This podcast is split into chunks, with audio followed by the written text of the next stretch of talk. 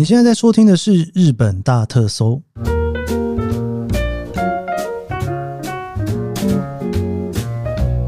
欢迎收听《日本大特搜》，我是 Keith 研究生。今天是二零二四年令和六年的一月三号，星期三。我发现要把令和五年改成令和六年，好像没有那么困难；要把二零二三年改成二零二四年的困难度，好像稍微高了一点点哦。我刚刚在。录音的时候已经 NG 了两次，然后我在想说，如果我再一次 NG 又讲了二零二三年的话，我就决定把这 NG 全部留下来。然后就在我下这一个决心的同时，哎，终于讲对了哦！今天是二零二四年令和六年的一月三号，星期三哦。哇，这个一月一号啊，真的是过得非常非常的不平静哦。我现在录音的当下呢，是一月二号。就昨天呢，一月一号的时候，其实东京应该说，在日本发生了一个非常大的地震。然后这一个地震呢，最主要发生的位置是在石川县能登半岛的那一带。我知道，应该很多人可能对能登半岛那一带不是那么的熟哦。我自己去过几次啦，都是因为以前带团的时候去黑布利山的时候去的。因为黑部利山呢，最主要会搭配的行程大概就是高山啦、还有上高地，然后还有可能会去金泽之类的吧。然后飞机的话，大概就是会飞富山机场。如果说从东京过去要去金泽的话，小松那边也有机场。那如果是能登那边的话，那当然就是能登的机场就可以直接到哦。那那边呢，有一些大家可能比较熟悉的就是温泉饭店哦，就是合昌温泉那边，然后再往北边。到了能登半岛，像是三代温泉啊，然后还有大家非常熟悉的、鼎鼎大名的加贺屋，其实也都在那一带哦。也就是呃，在上一次三一一的地震，其实是比较靠近东边的日本，那这一次其实是比较靠近西边的日本。那也因为这个震央跟它位置的关系，一直不断的都有海啸警报发生。那这个海啸警报发生的话呢，就是。因为它其实离海边很近嘛，所以说你震完了之后，可能还会有一些带起非常大的海的波浪哦，然后这样过来。我看那个电视哦，真的是看了有一点点不忍哦，所以后来一月一号晚上我就没有再继续看电视了，因为看了真的是蛮难受的。还是要提醒大家一下，因为一直都有余震。事实上，在第一个震的当下，我那时候其实已经回到家了，就是已经去神社玩，然后回到家里面。其实震了大概应该有快两分钟吧，我记得震蛮久的哦。我一开始还在想说，诶，是地震吗？怎么会震那么久？因为很久没有震那么久了。那大看到那个窗户外面电线杆都还在晃哦，所以这个真的是蛮严重的。希望接下来如果有在那边旅游的人的话，你听到要避难的消息，一定要赶快避难。真的是为日本祈福啦，也希望这个伤亡能够尽量的降低哦。这真的是一月一号不是那么好的消息哦。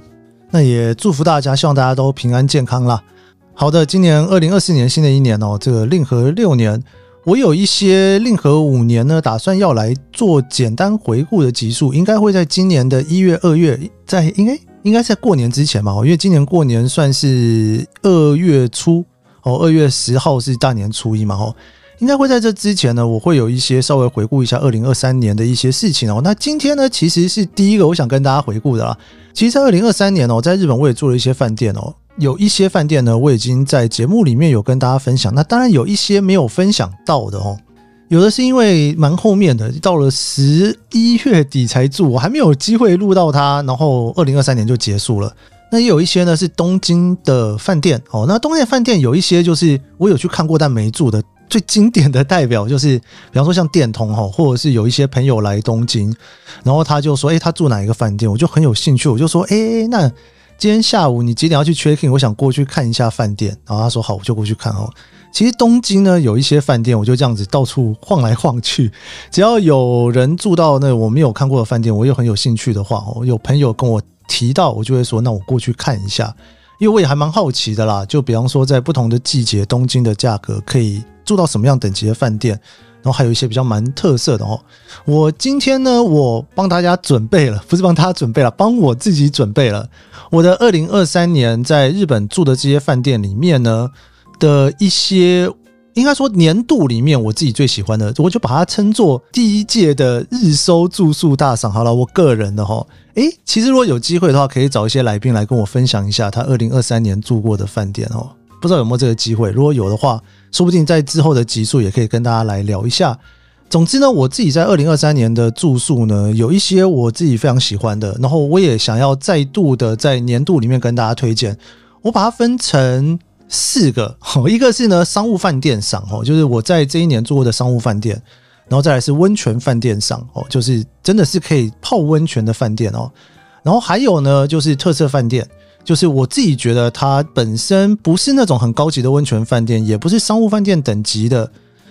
比较属于那种特色饭店的哈，那另外我还多加了一个算是特别赏嘛，东京的特色饭店哦，比较平价的，我把它捞出来哦。我自己看了一下自己的榜单，我觉得里面蛮缺乏的是呢那种比较属于都市的奢华饭店。那没办法，因为我人住在东京，我不太可能花钱去住东京的奢华饭店。所以说呢，东京的饭店我就是我刚刚讲的，把它开了一个哈特色的平价饭店上。我今天就跟大家来聊一下。我二零二三年在日本住过的这些饭店里面，这一年当中，我自己觉得我想要特别推荐给大家的一间，哇，只能挑一间，真的是犹豫我非常久，但是我觉得还是要来帮自己哦，还有这个节目做一下总整理。二零二三年日收的住宿大赏，呃，我自己的啦。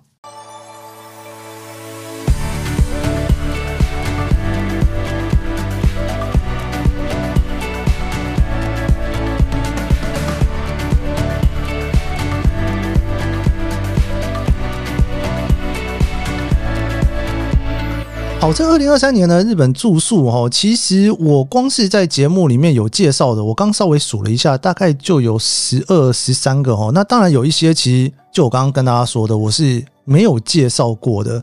那最主要的原因就是，一方面可能没有录到了哦，那另外一方面可能就是我觉得好像没有办法聊到一集之类的哈。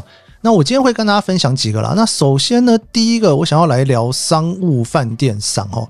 呃，商务饭店呢，在日本里面其实是会跟所谓的 City Hotel 有一点点算是反义词吧，哈。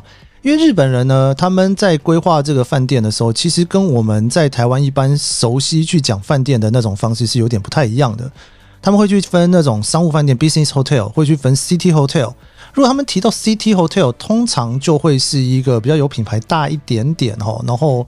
你住起来里面会有一些设施，甚至是可以办婚礼的那个，大概就是 City Hotel。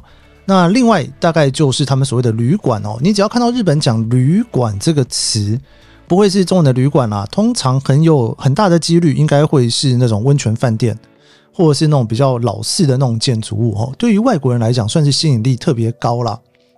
好，我首先第一个要来聊的这个商务饭店呢，其实就是。呃，大概可能一万块钱上下等级的吧，应该这么说哈。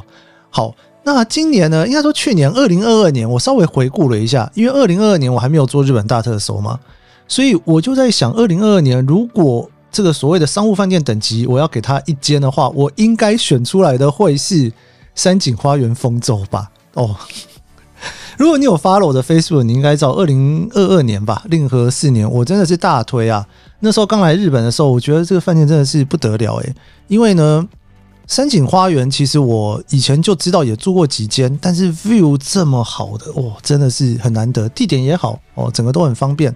好，二零二二年是山景花园的丰收，二零二三年用同样的标准去看的话呢，我真的是想了蛮久，我最后我决定给了欧某熊本。OMO 熊本啊，其实我才刚介绍过哈，应该是二零二三年令和五年的最后一集节目哈，我们就是在聊 OMO 熊本哦，所以我今天我就不用聊太多了，因为大家应该才刚听过。为什么呢？因为我觉得在以这一个价格来说，真的算是不管是以地点来讲，服务也好，各方面我觉得都非常非常的。完美哦，但当然前提是你要去熊本玩啦。为了这饭店去熊本玩，好像也不是那么的实际。但是如果去熊本玩的话，我觉得它应该真的是首选了。那种感觉有点像是，如果你跟我讲说要来东京玩，我会跟你讲山景花园丰州，我的首选哈。大概会是这样子的一个概念比拟在这边。所以呢，我决定把这个商务饭店赏给了 OMO 熊本。当然呢，我觉得商务饭店对于日本人来讲算是商务饭店，对于很多观光客来讲，你不见得会把它当做商务饭店来使用。因为应该不少人来东京玩的时候会去住东横印。东横印其实也是商务饭店啦，那房间也不大，床也很小，但是很多你知道观光客一样是拖着一个大行李进去，有点打不开也在用。但欧某熊本，我觉得就这一点来讲，已经超过了商务饭店等级哦。我觉得要完全说它商务饭店，可能也有点不太公平哦。它可能已经有点介在这两个之间了哈。它没有大浴场，但是整个不管早餐啊、大厅，甚至房间的设计，我觉得都非常棒。所以如果以我今年住过的日本的这种等级的饭店来讲的话，嗯，我本来还有一点点犹豫，大阪的饭店跟京都的饭店，后来想想，应该还是欧某熊本吧。好，再来第二个呢，我想要来聊的是温泉饭店赏哦，就住温泉饭店哦。我本来还在犹豫说到底要选哪一个，因为其实我二零二二年住过了几间泡汤的饭店，我觉得相当不错的。我先讲一下二零二二年好了。二零二二年，如果以温泉饭店来讲，全日本我自己应该会给他首选的，应该会是洲际别府。别府洲际啊，在二零一九年的时候，其实那个时候我就非常的期待哦。我想说，二零二零年十月，我总要回去住一次。我那时候真的是什么都规划好了，连二零二零年十月哪几天要去住，我都房间都压好了哦。就后来疫情就来了，我就没有办法去住了哈。一直到了令和四年，二零二二年的时候，那时候我在日本，我印象很深刻。那一天呢，我正要去横滨哦那边的一家店吃烧肉哦，你看那个细节都记得很清楚。走在路上的时候，忽然看到那个讯息啊，IHG 哦那个点数呢有一些非常便宜的可以订，我立马打开我的手机就订下去了，订了两天的别府洲际。那当然第二天就订不到了，就当天订到哦，就非常非常划算啊。如果二零二二年给一个温泉饭店的话，我应该毫不犹豫的就是别府洲际。那如果二零二三年呢？我真的是回顾了一下，因为温泉饭店我通常会去都还是以冬天为主哦，因为夏天觉得很热啦。我很喜欢冬天去泡温泉饭店，而且冬天泡温泉饭店还有一个好处，就是很多地方的冬天呢，虽然很适合泡温泉，但是它其实到了冬天并不是。旅游旺季哦，因为真的很冷，然后大家不太会去哦，所以反而相对的冬天还稍微便宜一点点哦。有一些温泉点其实是这样子的，那我就在想说，我要稍微想一下一到三月，再想一下十到十二月。我最后我还是决定给 Ritz Carlton 日光哦，就是丽思卡尔顿的日光哦。这一间呢，其实也是之前万豪要改表之前，最后我所去用五万点点数吧，我有点忘了哦，去订的一间饭店哦。非常非常棒，体验也很好。在日本大特搜里面，我有一集有专门在聊它哦，所以如果有兴趣，还可以去看一下，是在 EP 六十。哇，这个是非常前面的集数啊！我自己觉得非常棒的一个很重要的原因，就是因为呢，我那时候去的时候，整个中禅寺湖旁边已经都下满了雪，然后呢，他又帮我升等到了一个湖景房，所以你等于在房间里面啊，你可以在阳台就看着外面整片的湖景跟雪，我觉得相当相当的棒。而且呢，其实饭店整体来说人数并不是太多，所以它的温泉呢，我觉得也算是一个相当舒服、刚好的那种感觉吧。哈，它跟我在前一年去洲际别府不太一样。洲际别府你还可以看到 view，因为你可以看到整个别府湾。但是 Ritz Carlton 呢，你能够看到的就是我刚刚讲到中禅寺湖嘛。但是你泡温泉的地方，因为它没有办法直接看到湖哦，但是它做的非常棒啊，它有一种那种禅的意味在里面。我觉得如果是度假感的话，或许它没有别府洲际的那个度假感那么强，因为毕竟别府洲际还有一个很大的游泳池，虽然冷个要死，大家都不敢跳下去，但是整体的感觉，我觉得还是度假村感哦。但是日光的 Ritz Carlton 呢，我觉得更像是，我想刚刚怎么说，更像是去那边修行诶。我还印象很深刻，就是第二天早上我报到他唯一的行程呢。就是可以在大厅的地方坐禅哦，然后他还在这边跟你讲说要如何在那边坐禅，我觉得体验非常的有趣。然后呢，他也就是像欧某一样，有一些行程你是可以参加的，有的是付费的，有的是要钱的，他也会帮你稍微介绍一下。我觉得整体的体验都非常好哦，而且你会有一种真正的在中禅寺湖旁边感受一下全新的日光的。不同感觉。我以前、啊、去日光的时候，没有住过那么高级的饭店，我觉得也是蛮棒啊，因为你会有一种民宿感哦，你会有一种跟当地人那种交流的感觉。其实我真的觉得，以饭店跟当地结合的状态来说，你住不同的饭店，你对于那一个观光景点，你之后回忆起来的心情也不太一样。那当然，现在 r i t z c a r t o n 整个 旅游哈，就是复苏之后，我觉得这价格应该是居高不下了。但是因为我们的这个大赏讲的是奢华温泉饭店嘛，所以我觉得还是把我这一年我觉得住的最棒的哦，日光 Ritz Carlton 跟大家来分享一下。好，再来下一个呢是特色饭店赏哈，这个是全日本的特色饭店，我去挑了一家。哇，我跟你讲，这一个我真的是觉得好难哦。但是我脑中马上直接浮出了一个，这个其实我还没有跟大家介绍过，我应该会在今年。接下来吧，哦，可能一月或二月的集数会跟大家分享一下，我这一次去熊本哦，我特地去住了一间我非常喜欢的饭店哦。那这也是我其实出差没有那么多天，我为了这间饭店还多留了一天。这个呢是料理谷底葛龙哈，这个叫做慈之拉哦。这间饭店非常特别的地方是呢，它其实是以前的料亭哦，日本的料亭呢就是那种招待客人用的非常高级的那种餐馆。他把他们以前的这种餐馆呢，整体的改建，为什么会改建呢？因为大家知道熊本大地震嘛。那熊本大地震完之后，这房子当初其实有两个选择，一个要么就是把它整个拆掉，另外一个就是把它改建成一个新的东西，哈，就是有点可以观光，重新再利用。所以他就把二楼的部分啊，重新呢非常古色古香哦，那种木头的感觉哦，再加上了一些家具之后，重新做成了一种这种，比方说你的。有一点点现代感，但是又留存着很久以前的那种料亭感，我觉得体验非常棒。而且你在里面，你会有一种好像回到了一百年前的日本的那种感受，我觉得相当的好玩。因为它不是那种传统的温泉饭店，也不是榻榻米哦，它真的就是用古屋去改建出来的哦。那这种古屋呢，我觉得反而大家可能会稍微陌生一点点，因为温泉饭店的那种古屋，反而大家可能比较熟悉。又或者是你如果到了那种京都的丁家，京都的丁家的那种民宿，我觉得也算是有一定的 pattern 哦。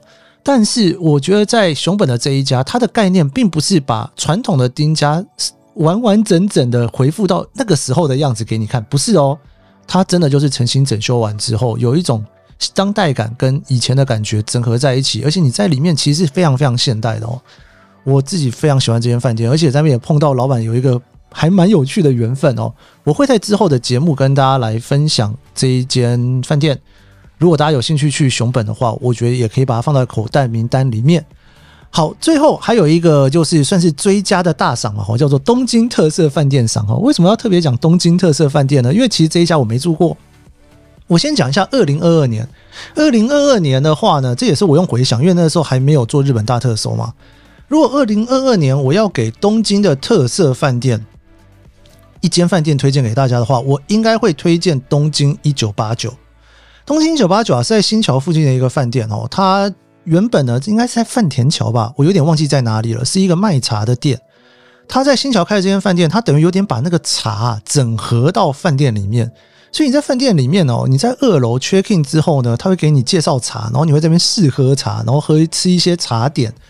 房间里面连那个灯啊，都是用那个日式抹茶的那个茶刷做的哦，我觉得超级酷啊！这些饭店我不知道为什么最后没有写出来哦，但是因为那个时候呢，我并没有自己花钱去住，因为那个时候是我电通跟我忘记是跟谁了，反正有朋友来东京玩，然后他们订了这间饭店，我他就说：“哎，你要不要来参观？”我说：“好啊，只要是饭店我没看过，都想去看看哦。”我之后就去看了，我觉得非常棒哎，因为。它的价格可能也就是一万出头，算是一个大家对于平价商务饭店的一个想象吧，哦，不会太贵。但是你在那边会有一个还蛮特别的体验，像是你整个用抹茶为主题的饭店，可能应该很多人没有住过吧。那今年呢，二零二三年呢，我又会给的另外一家是新宿的游园，哈，游是自由的游，然后缘分的缘。这一间呢，我也是跟去看的哦。那它的位置呢，其实非常非常的好，就在新宿三丁目车站。诶，应该可能从新宿御苑车站出来走，可能会更近一点点，但大概就是走大概五到八分钟啦。诶，在新宿三丁目这种一等地，哦，非常。重要的地方，它居然盖了一个有点像是旅馆的感觉。当然，它主要的住宿呢还是高楼哦，但是它的一楼呢弄出来，我觉得非常的漂亮哦。顶楼泡温泉，然后你休息的地方还有免费的冰棒可以吃，这件事情我觉得相当重要。因为泡完温泉，我就很想吃冰棒。你还可以一边看着东京的夜景，然后房间里面呢都会有一点点榻榻米的摆设，所以你等于有点住在东京，但是你又有一点点感受到那种传统日本的那种感觉。早餐应该也是相当不错。为什么呢？因为我会去那边吃午餐哦，它午餐的价格并不贵哦，最主要是用那种天妇罗的料理嘛，哦，就是有一些炸物。那中午吃那个天妇罗的炸物啊，我觉得价格也还算 OK，我也相当的喜欢哦。我觉得这个饭店啊，真的算是 CP 值超级高。尤其你如果订到大概可能一万块钱出头的话吧，哦，我觉得蛮不错的。因为如果你来日本玩非常多次的话，你可能不见得每一次都会从东京跑到郊区去泡温泉，但是你在市区，市区其实也有超级钱汤啦。我们在之前有跟大家介绍过，但是这个饭店本身呢，有一点点温泉饭店的氛围。但是它也是全新的饭店哦，非常非常的当代，非常的现代哦，又有温泉可以泡，又有夜景可以看。这个应该会是东京的特色饭店赏里面，应该这样讲吗？东京的特色饭店里面，我会想要推荐给大家的哦。好，我们今天就是四间，我整理二零二三年我个人本人的 日本住宿大赏哦，商务饭店赏我给了 OMO 熊本。然后温泉饭店赏给了 Ritz-Carlton 日光哦，这算是奢华饭店。然后特色饭店赏我给了熊本的料理谷底葛龙。然后呢，东京的特色饭店我给了新宿的游园。如果二零二四年呃令和六年你要来日本玩的话，可以参考看看啦。我今年应该也会多住一些，年底也来跟大家分享一下我心目中这几个的 ranking 吧。哈，我先讲一下我这次的 ranking 呢，我基本上完全就是以我自己喜欢啦。哈，因为毕竟呢。这一年住的饭店有一些是我自己花钱住的，有一些是厂商邀请的哦。那那种新开的饭店邀请我去住住看的也有哦。那也有一些呢是就是跟着采访活动去住的哦。这次呢全部都在我的备选名单里面。那我就是以我自己这一年我觉得住起来我觉得非常棒，那我想跟大家推荐的名单啦。今年我也会多住一些饭店啦。如果说呢有一些合作的机会的话，也欢迎可以找我去住住看，我也会把它列入二零二四年那个六年。最后来跟大家一起来分享一下一整年，我觉得还蛮推荐给大家住的饭店。好啦，这个新年快乐，二零二四年，也祝福现在所有都在旅游的人都能够平安哦。也希望日本这次的地震能够顺利的度过难关。好的，我们这节日本台说就到这边，喜欢这期节目，别忘了按下五星好评，也追踪我脸书 IG，我们就星期五见了，拜拜。